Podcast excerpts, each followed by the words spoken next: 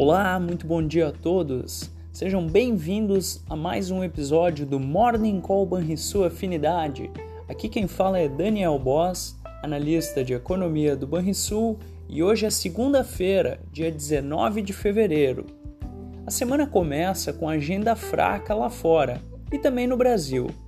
Os mercados americanos estarão fechados hoje por conta do feriado do Dia do Presidente e por conta deste feriado, as bolsas europeias mostram baixa atração e recuam.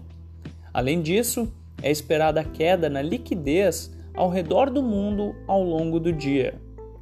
A última semana chegou ao fim com falas duras de dirigentes do Fed, que disseram que o atual nível da taxa básica de juros está apropriado e que os membros do Banco Central podem esperar mais algum tempo e novos dados para rever suas posições.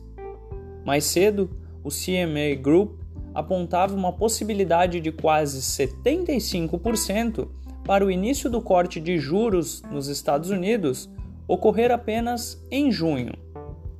As bolsas asiáticas, por sua vez, fecharam sem direção única nesta segunda-feira, com as chinesas avançando na volta de um longo feriado em reação a dados animadores vindos do turismo doméstico.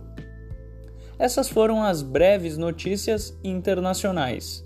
E no Brasil, superada a semana que foi marcada pelo feriado de carnaval, deveremos notar muitas movimentações em Brasília, dada a retomada dos trabalhos no Congresso.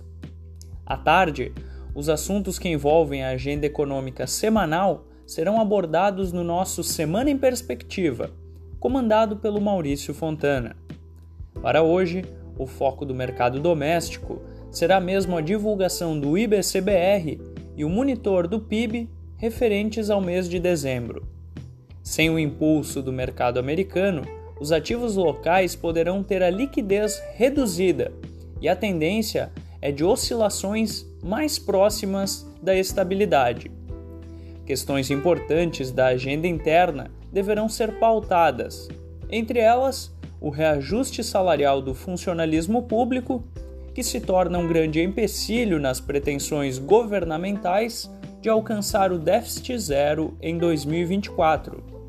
Além disso, os ruídos causados por falas do presidente da República em relação à guerra entre Israel e Hamas poderão reverberar nas próximas horas.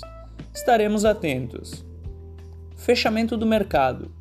O dólar encerrou a sexta-feira estável, aos R$ 4,97. O Ibovespa subiu 0,72% aos 128.726 pontos.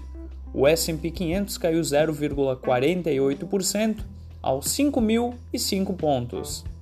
O DI futuro para janeiro de 2025 subiu 4 pontos base a 10,04%. E o DI futuro para janeiro de 2030 subiu 3 pontos base a 10,61%.